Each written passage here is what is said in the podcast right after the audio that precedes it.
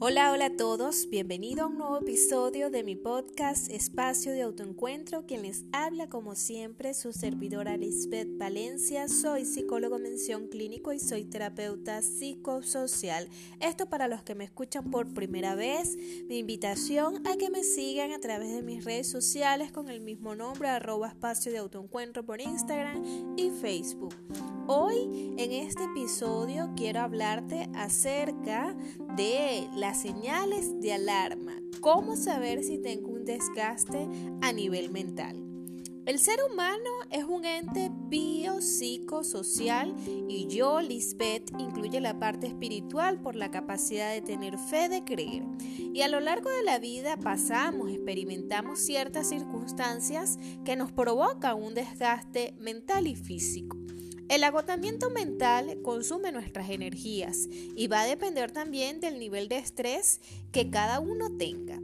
Es normal que si un día te levantas y haces muchas cosas, sean del hogar, del trabajo o que requieran mucha atención, sentirse al finalizar la jornada débil, cansado, menos dinámico para enfrentar otras exigencias. El humano, por ser un ente biológico, debe satisfacer las necesidades básicas propias de alimento, el sueño, el cobijo. Psicológicamente, mantener un equilibrio entre el pensamiento, la emoción y la conducta, lo que llamamos la acción. Socialmente, la capacidad de interrelación, socializamos y espiritualmente, la capacidad de creer y la fe.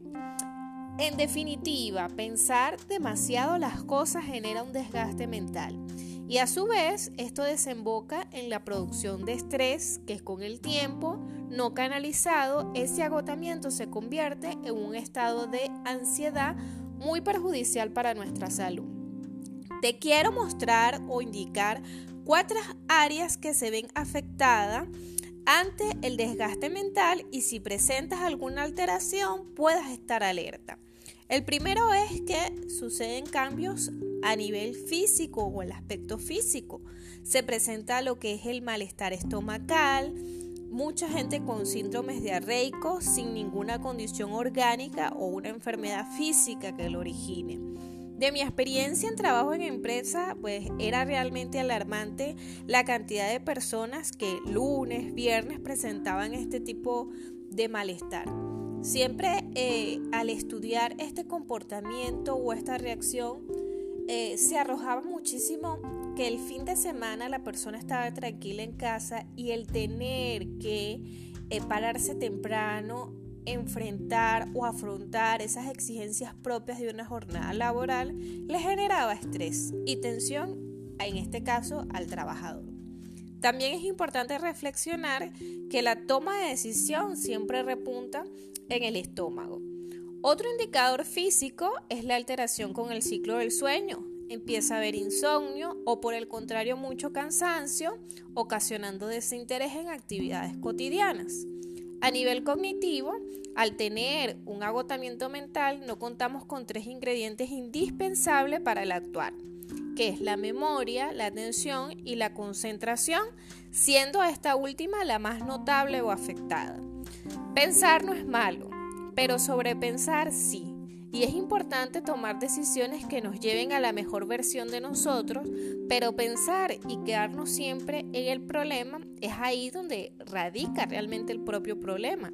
Comienza la duda, la tristeza, la rabia, la frustración y salen a flor de piel en ese momento todas las emociones, pero de tipo displacentera. En aspecto conductual, comienza lo que es el aislamiento. No quiero ni deseo relacionarme. El estar rodeada de personas es agobiante. Por lo tanto, la dinámica interpersonal cambia. Comienzan lo que son los problemas en los hábitos alimenticios y también se presenta en algunas personas lo que es la adicción. La adicción, cuando hablo de adicción, no es a consumo de drogas, Puede ser a consumo de drogas, pero puede ser también al juego patológico o a ciertos alimentos. El agotamiento mental nos lleva al desorden, la apatía. A veces tenemos en la habitación un completo desorden siendo el lugar que nos provee el descanso. Realmente es contradictorio, pero cierto, el desorden quita energía, resta nuestra energía. Estar rodeados de un entorno tóxico promueve la queja y el agotamiento. Eso también hace que tengamos desgaste mental. ¿Cómo lidiar con el desgaste mental?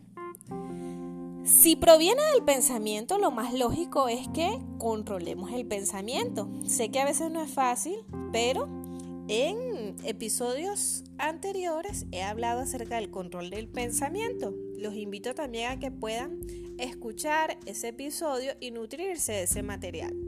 Los pensamientos los podemos controlar y ser consciente de que la mayoría de los problemas que a veces nosotros vemos a nuestro alrededor no lo son la distracción con la tranquilidad o esa búsqueda de placer sano, cuando hablo de sano, leer, escuchar música, bailar, hacer ejercicio, todo con un equilibrio.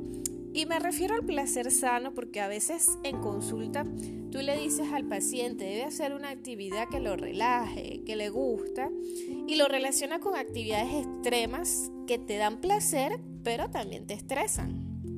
Asimismo, la sensación de falta de energía y el agotamiento físico muchas veces están relacionados con un estado mental. Actuamos de manera contraria a lo que nos pide nuestro cuerpo.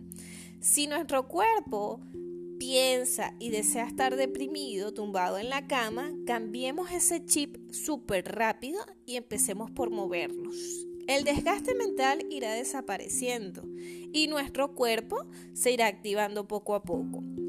Recuerda que debe existir un equilibrio entre el cuerpo y la mente para que tengamos salud. Si sientes que presentas algún desgaste mental y que por más que realizas cosas para animarte y no lo logras, lo mejor es que acudas con un profesional, en este caso, un experto en el área de la psicología que te pueda brindar todas las herramientas para lidiar con ese desgaste mental y que no venga a ti en esos momentos de tensión. Es normal que en algún momento de la vida pasemos por situaciones que nos lleven a estar cansados, a estar embotados mentalmente. ¿Qué es lo que es negativo? Es que ese desgaste mental o ese agotamiento perdure mucho tiempo. Entonces debemos estar alerta. Espero que les haya gustado este tema bien interesante acerca de nuestros pensamientos, nuestras conductas, acerca de ese propio desgaste mental y cómo podemos lidiar con ellos de una forma bien resumida. Un abrazo desde la distancia. No se pierdan un episodio todos los días de lunes a viernes a las 3 de la tarde, hora Venezuela. Se les quiere.